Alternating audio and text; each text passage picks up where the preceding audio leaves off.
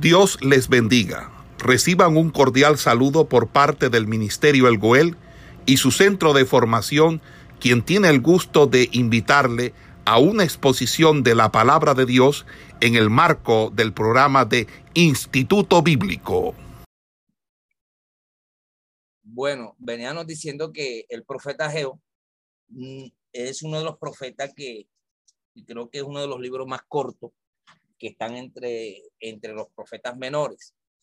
Eh, el profeta Ageo eh, muestra eh, diferentes facetas o visiones, pero vamos a mirar primeramente, si usted está escribiendo, el, el, libro de, del profeta Ageo contiene dos capítulos, los cuales estos dos capítulos, sumando todos los versículos, aproximadamente tiene 38 versículos. Eh, podemos decir que el profeta Ageo eh, fue escrito por, por el, el, autor del mismo profeta Ageo. Eh, cuando eh, ocurrió esto, bueno, esto ocurrió aproximadamente 1536 antes de Cristo hasta 1520 antes de Cristo. Sabemos que estas fechas son de una manera descendente, no como actualmente, sino de que en aquel tiempo se hacían de esa manera, ¿verdad? Eh, también eh, podemos encontrar en este libro profético que este pueblo regresó de un cautiverio eh, a Jerusalén después de un tiempo determinado, que más adelante lo vamos a, mirar, y también dónde fue escrito. Bueno, fue escrito allí en Jerusalén, este, esta, este libro profético.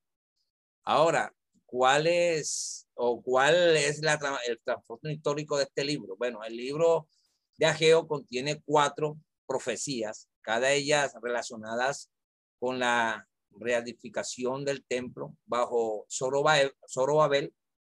Dios levanta a Ageo y a, a Zacarías, eh, son contemporáneos estos dos profetas, para animar al pueblo a reedificar su casa a fin de tener eh, un cuadro de las condiciones de ese periodo, vamos a ver de que también en, los primeros capítulos de Edras eh, aparece esta, e, este, este profeta. Eh, también vamos a mirar, también vamos a mirar aquí en, que Dios levanta a Geo y a Zacarías, eh, como decíamos ahorita, para animar al pueblo y ratificar la casa de, Dios. Los primeros capítulos de Edras decíamos de que dan el, el contexto eh, en el que actúa el profeta. El libro contiene, eh, decíamos que tenía, contenía cuatro profecías relacionadas con la ratificación del templo, ¿verdad? De Zorobabel. En el primer discurso podemos decir que Ageo exhorta al pueblo a proseguir con la reconstrucción del templo. En el segundo, eh, eh, consuela a los que habitan, eh, habían visto la gloria y la manifestación del templo de Salomón. En el tercer discurso, vamos a encontrar que anuncia la futura bendición de Dios y la gloria del templo. Y en el cuarto se dirige a Zorobabel, hijo de David, y le menciona la promesa del futuro reino mesiánico.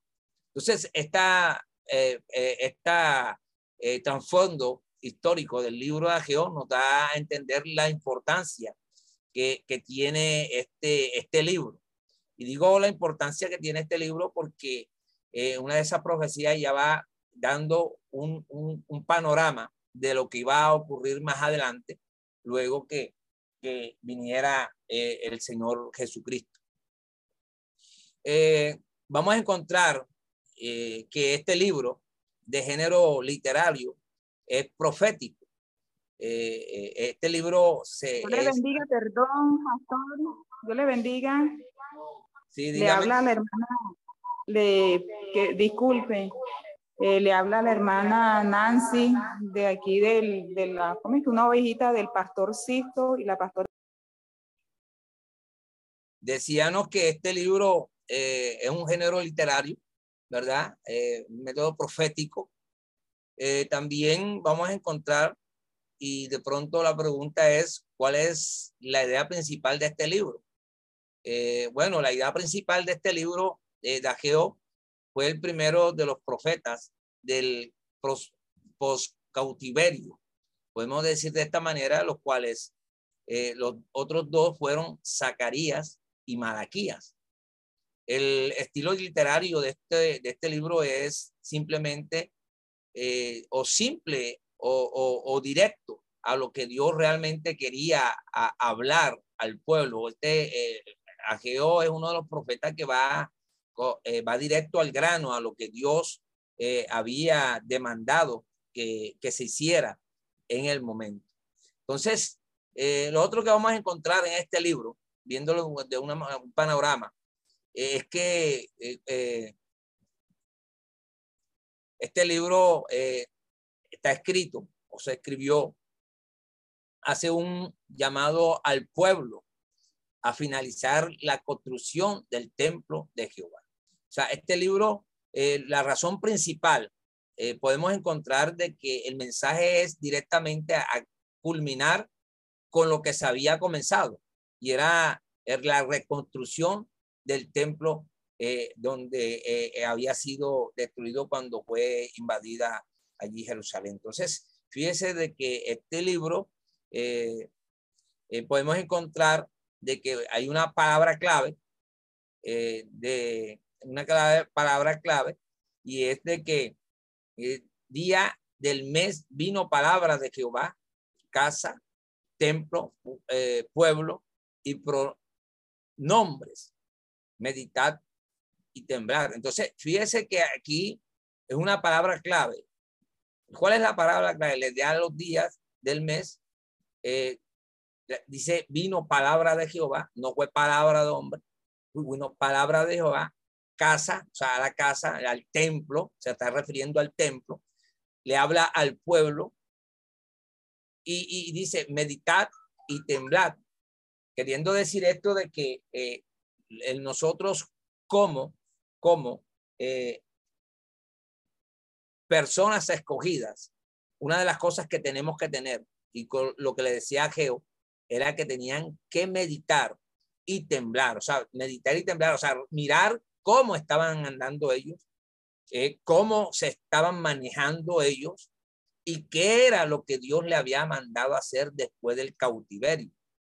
¿Por qué? Porque estaba sucediendo algo que eh, este libro nos muestra y es de que la necesidad del pueblo de Dios de reconstruir el templo como el lugar de la presencia de Dios y de su adoración, ¿verdad? Era la prioridad era la prioridad y, es donde el profeta apunta y es donde Dios le dice al profeta Ageo que le hable al pueblo. Una de las cosas que podemos ver nosotros que antes de que sucedan las cosas, Dios antes de que él actúe, Dios envía a sus siervos a hablarle al pueblo para que no sean partícipes del castigo que Él le brinda a todo aquel que hace caso omiso a su voz. Entonces, las dificultades actuales eh, surgen del fracaso, ¿verdad? En este asunto. Un futuro glorioso espera al pueblo de Dios y a Zorobabel y así a la línea real de David. O sea, era algo que, que si ellos hacían, la promesa que él había dado a David se iba a cumplir. Pero fíjese de que el pueblo parece ser de que el pueblo estaba haciendo caso omiso a lo que Dios eh, le había hablado o le había encomendado. Entonces, eh, las eh, características particulares de este libro de Ageo fue el primero de los profetas del post cautiverio. Los otros dos fueron Zacarí y Malaquía, como decíamos ahorita, el estilo literario, ¿verdad? Eh, era directo, o sea, ellos simplemente le hablaron al pueblo directamente para que el pueblo eh, se estremeciera y mirara a ver qué era lo que estaban haciendo. Entonces, eh, le dice, vamos, ¿verdad? A, a, ver que prácticamente a Geo le está diciendo que abrieran sus ojos, que abrieran sus ojos porque lastimosamente no le estaban agradando a, Jehová de la manera como ellos estaban actuando. Entonces, fíjese que de que la profecía lleva el nombre de su autor, debido a que su nombre quiere decir el festivo. Se cree, se cree, se cree por algunos estudiosos que Ageo nació en un día festivo Ageo es el segundo libro más corto en el Antiguo Testamento. Después de días es el más corto, ¿verdad? Y es eh, citado por el Nuevo Testamento una vez en el libro de Hebreos capítulo 12 versículo 26. Entonces, mire, mire la importancia que aunque corto, ya habían unas prioridades, porque los temas que, que Ageo iba a tocar eran prioridades y eran prioridades porque eran mandato de Dios, no era mandato de hombre. Eh, quizás muchas veces el pueblo de Israel eh, quiso hacer cosas, ¿verdad? Eh, creyendo que eran mandatos de Dios y resulta de que no, Dios no había dicho nada. Pero aquí la prioridad era porque ya Dios le había hablado al profeta Ageo que le hablara al pueblo. Las prioridades, bueno, vamos a mirar dos prioridades que Dios le demanda al pueblo de Israel en este, en este, en este libro profético. La primera prioridad es e, el pueblo se había negado a reconstruir el templo de Dios, mientras se enfocaban en sus esfuerzos por construir casas hermosas para ellos mismos. Ya ellos se estaban enfrascando en su propio beneficio y estaban dejando a un lado lo que Dios le había mandado hacer, que era la reconstrucción del centro o el lugar de adoración a Jehová. Eso usted lo puede encontrar en el capítulo 1, versículo 2 al 4, ¿verdad? Allí usted puede encontrar donde el profeta le señala esa, esa situación. Ageo les informó que el templo y la obra de Dios debían ser su principal prioridad. Ahí Ageo le informa a ellos, le está diciendo, miren cómo están andando ustedes. Ustedes se están, se están lucrando ustedes. Dios los sacó del, del exilio, Dios los bendijo, para la primera prioridad era construir el templo, pero ustedes han hecho caso omiso. Debían reflexionar sobre su proceder. Dios le estaba diciendo, reflexionen sobre su proceder. Y allí usted eso lo puede encontrar en el, en, en el primer capítulo, en el versículo 5, en el versículo 7, donde Dios le está hablando a través del profeta Geo en el capítulo 2, en el eh, versículo 15 y 18 del capítulo, oh, del capítulo, eh, perdón, del, del, del, del, capítulo 2, sí, eh, porque agradar a Dios y honrarlo debía ser sus metas principales. Entonces, fíjense de que esto nos está dando una enseñanza a, nosotros. Y, aquí queda claro eh, y deja nulo lo que muchos predicadores o muchos maestros dicen de que el Antiguo Testamento o la ley era para el pueblo de Israel, pero esto si nosotros lo vemos, lo vi o lo vemos de una manera eh, eh, de enseñanza para lo que estamos viviendo en la actualidad, es algo real, porque aquí quizás Israel estaba viviendo esto de una manera literal, pero nosotros en este tiempo lo estamos viendo de una manera espiritual. Y lo vemos de una manera espiritual, mis amados hermanos, porque la prioridad que Dios nos ha dicho a nosotros como iglesia es que reconstruyamos el altar.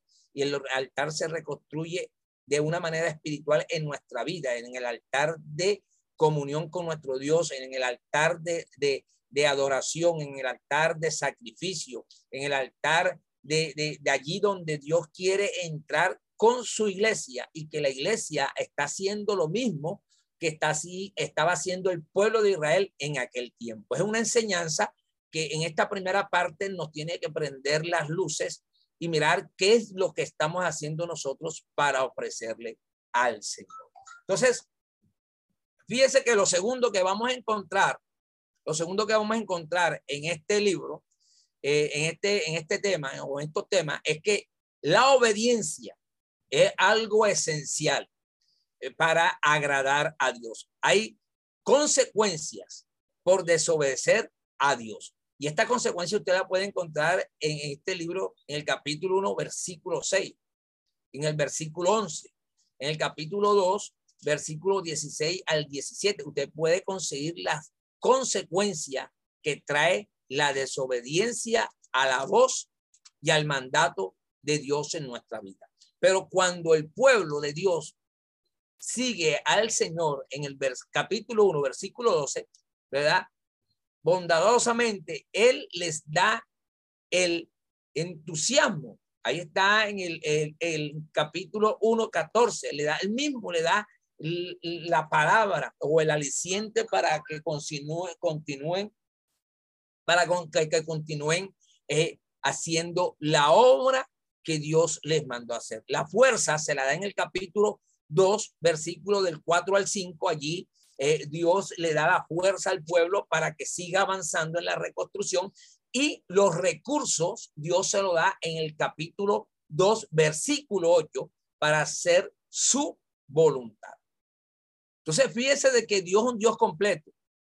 Aquí Dios lo exhorta, pero también le da una palabra de ánimo, le da un aliciente, le da un bálsamo, le da la fuerza, le da los recursos para eh, que el pueblo haga su voluntad. Dios le prometió a la comunidad de que eh, iba a tener una recompensa por su obediencia. Eh, los bendeciría con su presencia, que es la mejor bendición que podemos tener, su, con su presencia en el capítulo 2, versículo 9, le iba a dar paz ahí mismo, en el mismo capítulo 2, versículo 9, y le iba a dar prosperidad y salvación allí en el capítulo 2, 19. Entonces, fíjese de que el profeta, viendo este panorama, le estaba exhortando al pueblo, pero a la vez le estaba dando las herramientas para que el pueblo pudiera agradar al Señor. Entonces, mire lo que dice Ageo 2.21 y, eh, y 22, versículo 21 y versículo 22. Habla a gobernador de Judá, diciendo, yo haré temblar los cielos y la tierra, y trastornaré el trono de los reinos, y destruiré la fuerza de los reinos de las naciones, trastornaré los carros y los que en ellos suben, vendrán abajo los caballos y sus jinetes, cada cual por la espada de su hermano.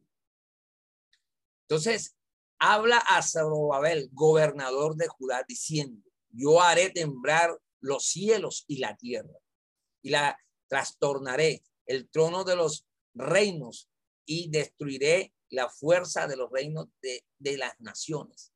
O sea, fíjese cuando Dios habla de esta manera, le está diciendo al pueblo, no, prácticamente le está diciendo, no van a construir ustedes esto con sus propias fuerzas, no van a hacer esto con sus propios pensamientos, no van a hacer esto con sus propias riquezas, porque si nosotros regresamos un poquito a lo que veníamos diciendo, él era el que le iba a dar la fuerza, el, el aliento, él era el que le iba a dar la, la, la materia prima para reconstruir. ¿Por qué? Porque cuando el pueblo Escuche, cuando el pueblo quiere hacer las cosas con su propia voluntad, le está robando la gloria a Dios. Entonces, por eso era de que cuando el pueblo trabajaba, no le alcanzaba el dinero, todo era como saco roto. ¿Pero por qué? Porque Dios le estaba mostrando a ellos que no era como ellos creían, no era como ellos querían hacer, sino como Dios había mandado hacer. Entonces, eh, eh, e, este libro nos muestra que Ageo, Dios lo lleva es para decirle al pueblo, ¿verdad? De que en la reconstrucción del templo era la prioridad. Entonces, mire que, que aquí eh, sucede algo. Aquí vamos a encontrar ahora autores y fechas de, de, de, este libro, ¿verdad? ¿Verdad? Ya decimos que, eh, eh, que poco se sabía de, de, Ageo. Fuera de su corta profecía, se sabía poco. él es mencionado brevemente, escuche bien, brevemente en Edras, en el capítulo 5, versículo 1, y en Edras capítulo 6, versículo 14. Ahí es mencionado a Geo brevemente. En ambas ocasiones, en eh, conjunción con el profeta Zacarías. O sea, estos dos profetas fueron anunciados ahí por Edras. Edras le estaba recordando al pueblo ¿verdad? Estas profecías que habían dado estos profetas o estos hombres de Dios. La lista de refugiados, de refugiados en Edras no menciona nada de Ageo. No hay indicaciones de su eh, parentela o, eh, linaje eh, o linaje de, de dónde venía Ageo. Tampoco la historia proporciona registro alguno de su ocupación. Él es el único persona en que en el Antiguo Testamento, con este nombre, aunque nombres similares aparecen en Génesis capítulo 46, versículo 16. Eh, en número también aparece en el capítulo 26, eh, versículo 15. En segunda de Samuel 3, 4 eh, y primera de Crónicas 6:30 aparece eh, el nombre de Ageo, ¿verdad? Allí eh, algunos eh, son nombres similares, pero no realmente se están refiriendo a, a, este, a este profeta. Entonces, fíjese de que Ageo 2.3 puede sugerir que él también había visto la gloria del templo de Jehová antes que fuera destruido, haciéndolo por lo menos de 70 años de edad cuando escribió la profecía. Entonces, fíjese que, que es muy importante eh, eh, determinar eh, mi, esta, esta, esta, este libro, que es muy importante y que nos enseña a nosotros, ¿verdad? Nos enseña a, a nosotros que tenemos que siempre no dejar a un lado el Antiguo Testamento, porque el Antiguo Testamento es parte de la historia, ¿verdad? Del pueblo de Israel, pero también va a ser parte de la historia de la iglesia, porque lo que vivió Israel allí literalmente o, físicamente, eh, eh, eh, lo estamos viviendo nosotros espiritualmente. Entonces, el Antiguo Testamento se puede decir que es, un, es importante o es parte de nuestra vida. No podemos nosotros desligar el Antiguo Testamento del Nuevo Testamento como muchos quieren eh, hacerlo. Entonces, eh, sigamos mirando y no hay también, no hay ambigüedad, se puede decir, o controversia acerca de las fechas de la profecía. La ocasión de cada una de sus cuatro profecías se especifican con claridad, ¿verdad? Ahí en, en, en Ageo capítulo 1.1, en, en el capítulo 2.1, en el capítulo 2.10 y en el capítulo 2.20. Ahí eh, está estos, estos versículos que están en estos capítulos nos muestran que ahí no va a haber ninguna controversia. O sea, las fechas de la profecía eh, están claras allí. La ocasión de cada una eh, de estas cuatro profecías eh, son clara o la da con claridad para que el pueblo la pudiera entender y que nosotros también en estos momentos la pudiéramos entender de, igual manera. Ocurrió, esto ocurrió cuando eh, de un lazo de tiempo de cuatro meses en el segundo año, más o menos aproximadamente de 520 antes de Cristo sucedió esta situación del rey de Persia Darío, eh, eh, ahí el, el, rey de Persia Darío, ¿verdad? Eh, es muy probable que Ageo haya regresado a Jerusalén de Babilonia con Zorobabel 18 años en el 538 antes de Cristo aproximadamente eh, podemos mirar esa, esa fecha, ¿verdad? Entonces, eh, es muy importante, muy importante, es muy importante eh, mirar esta primera parte, podemos decir así, de, este libro. No sé si estamos entendiendo, quisiera saber si voy muy rápido o muy... Eh, eh, también vamos a mirar acá en Ageo eh, varias eh, visiones, ¿verdad? De que por, dice, habla, habla el libro. Eh, muchos teólogos no se ponen de acuerdo en esto. por las veces que se repite la expresión vino palabra de Jehová por medio del profeta Ageo repite cinco veces en el libro y esto es lo que se discute si, si son cinco o son cuatro, ¿verdad? No se ponen de acuerdo eh, eh, sobre esta, esta situación. Entonces, eh, entre los judíos se habla de que son cuatro los oráculos por causa de cuatro solamente dan referencia a las fechas de los oráculos con la fase día y mes. De esta manera, en primera, eh, perdón, en el capítulo 1, versículo 3, eh, nos da referencia a fechas dadas, dado a entender que se refieren o se están refiriendo al primer oráculo. En el capítulo 1, versículo 1. Entonces vino palabra de Jehová por medio del profeta Ageo diciendo, es para vosotros tiempo, para vosotros de habitar en vuestras casas artesonadas, y esta casa está desierta. Amén. Pues así ha dicho Jehová de los ejércitos, meditad bien sobre vuestros caminos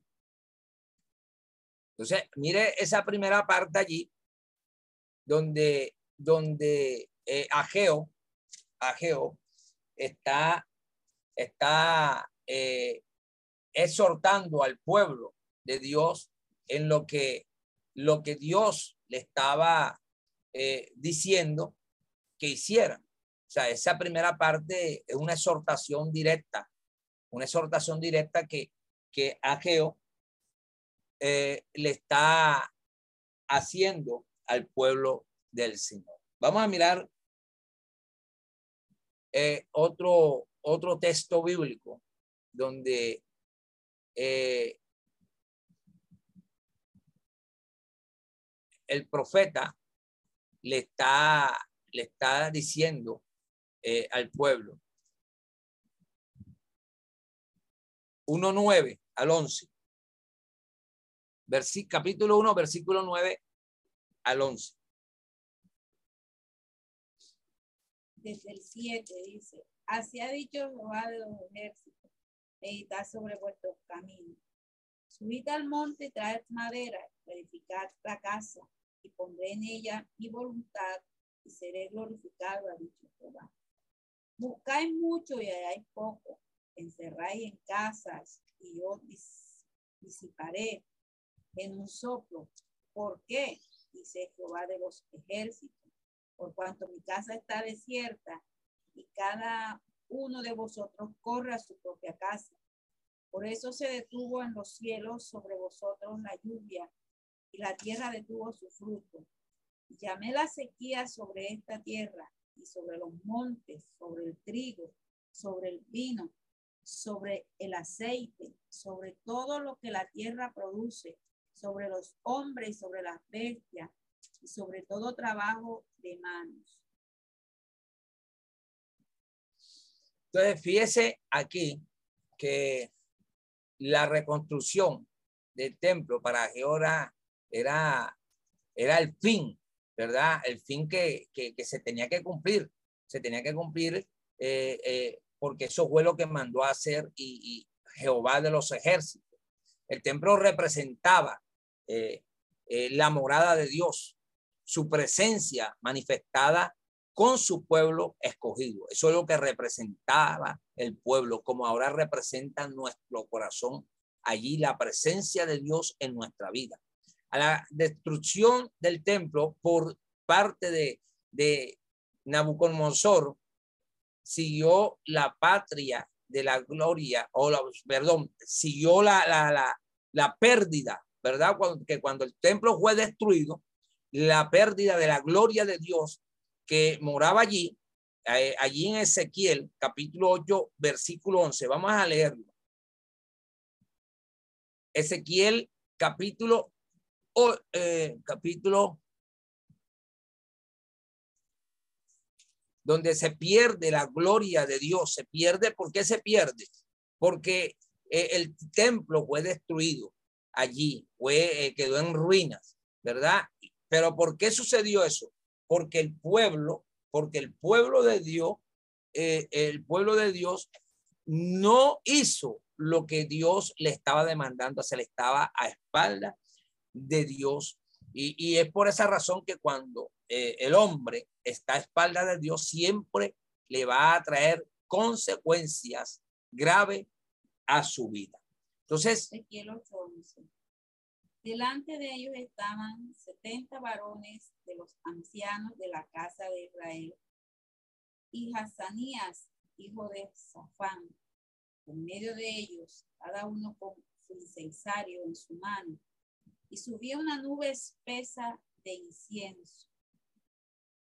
Y me dijo, hijo de hombre, ¿has visto las cosas que los ancianos de la casa de Israel hacen en tinieblas cada uno en sus cámaras pintadas de imágenes, porque dicen ellos, no nos ve Jehová, Jehová ha abandonado la tierra. Entonces, fíjese que aquí ahí está sucediendo algo. Y está sucediendo de que los sacerdotes, los sacerdotes que estaban eh, ofreciendo incienso a Jehová, eh, estaban mal delante de Dios. Y, esto representa en nuestra vida, esa, esa nube espesa son las oraciones que a veces presentamos eh, a, Jehová y representamos y, quiero de pronto, de pronto mirar aquí la manera como usted está llegando al Señor. La Biblia dice que tenemos que levantar manos santas sin iras ni contienda. Esto representa esa nube espesa las oraciones que no son escuchadas, las oraciones que no suben ni siquiera, ni siquiera suben o pasan del techo. Porque a Dios no se le puede engañar. Dios conoce los corazones de los hombres. Cuando Dios le dice a, allí al profeta Ezequiel que se asomara, era para que mirara qué era lo que estaba en el interior de allí del templo. Dios nos muestra quizás en esta hora lo que está, está diciendo, autoevalúense y miren qué es lo que tienen ustedes en su corazón. ¿Por qué? Porque hay cosas aberrantes que están impidiendo que mi gloria descienda a ustedes. Para el profeta, la reconstrucción del templo invitaba el regreso de la presencia de Dios en, en medio de ellos. O sea, Dios en la reconstrucción lo que está diciendo, ustedes quieren que yo vuelva a ustedes, ustedes tienen que reconstruir sus vidas, tienen que reconstruir sus corazones, tienen que eh, reconstruir el lugar donde yo voy a habitar. Eh, eh, y, esto lo está usando o está usando la situación, ¿verdad? Esta situación porque la manera como ellos podían quizás entender era de esa manera, porque ya parece ser que Dios le venía hablando a ellos con los diferentes profetas que Dios enviaba para que ellos eh, recomponieran su camino. Ageo se gozó eh, en la gloria suprema del templo mesiánico definitivo que estaban por venir. A eso usted lo puede mirar en el capítulo 2, 7 de, de, de, de, Ageo. Fíjese lo que dice este, este capítulo 2.7. Y haré temblar a todas las naciones. vendrá el deseado de todas las naciones. Llenaré de gloria esta casa, ha dicho Jehová de los ejércitos. Entonces, fíjese que alentándolos con esta promesa, una promesa de paz, eh, aún mayor, ahí está en el capítulo 2.9, vamos a leer 2.9 para que se dé cuenta eh, eh, eh, lo, que, lo que el profeta dice. La gloria postrera de esta casa será mayor que la primera, ha dicho Jehová de los ejércitos, y daré paz en este lugar, dice Jehová de los ejércitos. Le, en el capítulo 2.19, ahora mire, dice que le da prosperidad.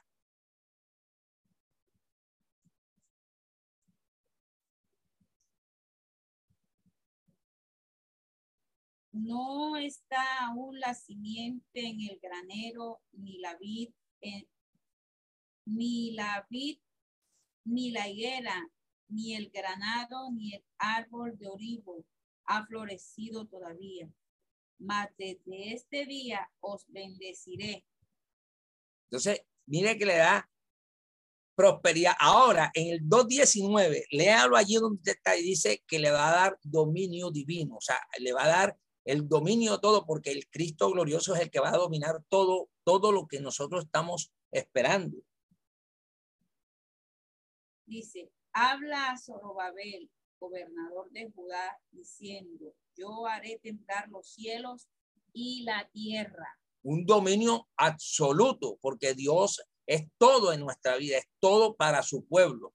También va y trastornaré el trono de los reinos y destruiré la fuerza de los reinos de las naciones, trastornaré los carros y los que en ellos suben y vendrán abajo los caballos, sus jinetes, cada cual por la espada de su hermano.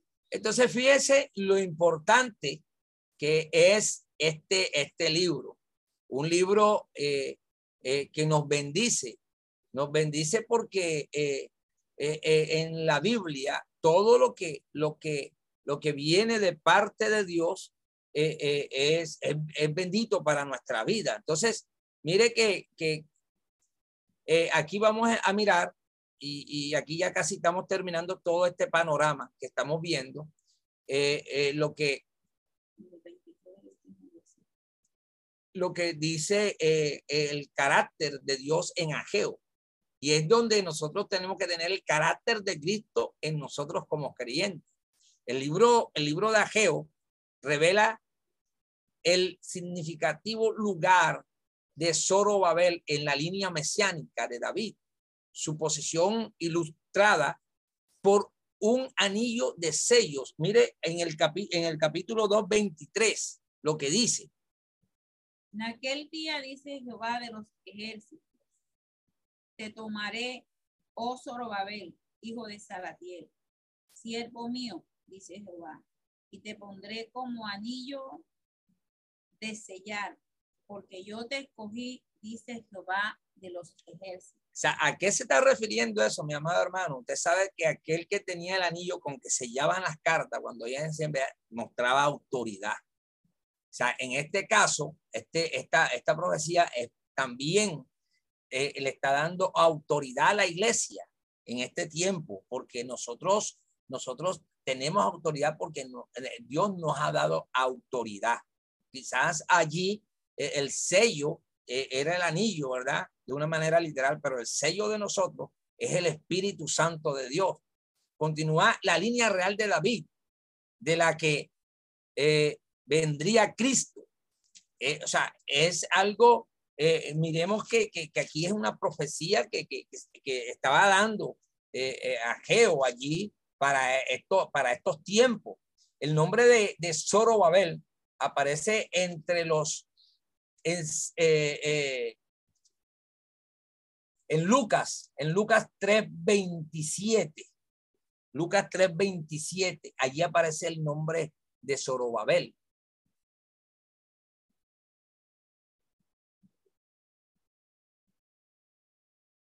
Dice, hijo de Joana, hijo de Reza, hijo de Zorobabel, hijo de Salatiel, hijo de Neri.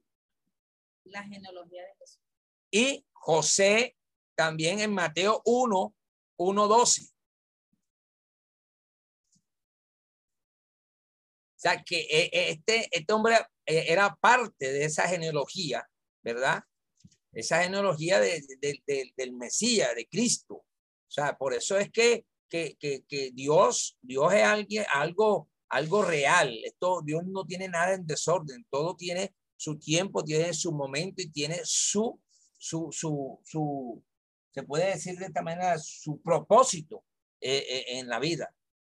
Después de la deportación a Babilonia, Econías engendró a Salatiel y Salatiel a Zorobabel. Entonces, fíjese que aquí está dando testimonio de lo que realmente Dios eh, iba a hacer, ¿verdad? Entonces, Dios a través de este profeta, un libro corto, pero un libro muy rico, ¿verdad? Y muy rico digo porque le habló al pueblo de Israel y nos habla a la iglesia, nos habla de las bendiciones que nosotros vamos a adquirir cuando nosotros obedecemos a Dios, cuando nosotros realmente nos concientizamos que la palabra clave para agradar a Dios es la obediencia, entonces la prioridad que nosotros vamos a tener es la comunión con Dios, porque todo esto o todo este análisis eh, que hemos hecho en el libro del profeta Geo nos está dando a entender de que lo que Dios le mandó hacer a ellos fue la reconstrucción del templo para tener una unidad, para tener una intimidad, para tener una relación personal con el pueblo de Israel. ¿Y dónde se podía tener esa relación personal? en el templo de Jehová. Entonces, fíjese de que no está diciendo el profeta que solamente es en el templo, sino que la prioridad debe ser el templo, la prioridad debe ser tu vida delante de tu Señor, delante de tu Dios, Jehová de los ejércitos. O sea, tenemos que mirar, no estoy diciendo que en su casa de pronto, o el libro no está diciendo que en su casa no iban a tener la presencia de Dios, no, la presencia de Dios a toda aquella persona que obedece va a estar con ella. Pero la prioridad del lugar establecido por Dios fue el tabernáculo, allí donde se dan las ofrendas, el lugar de adoración, era el tabernáculo. En este caso sería el, templo ahí que elaboró eh, eh, Salomón, ¿verdad? Y, de que fue de pronto destruido por, por, por, por, por haber desobedecido el pueblo y estar a espalda de Dios, pero de igual manera Dios eh, siempre, si usted se puede dar cuenta, en todo ha querido eh, restaurar ese, ese lugar, un lugar de encuentro con nuestro Dios. Entonces, este libro muy importante, corto, pero muy sustancioso. Y esto no solamente le estaba hablando a Israel, como le decía al inicio, este libro nos habla también a nosotros como parte de, de esa profecía o parte de, de, de, ese, de esa visión, ¿verdad? Para nuestras vidas. Entonces, eh, no sé si, si hay preguntas, no sé si todo quedó claro. Esperamos que este estudio haya sido de bendición para su vida y ministerio. A Dios sea la gloria. Este es el Ministerio El Goel, vidas transformadas para cumplir el propósito de Dios.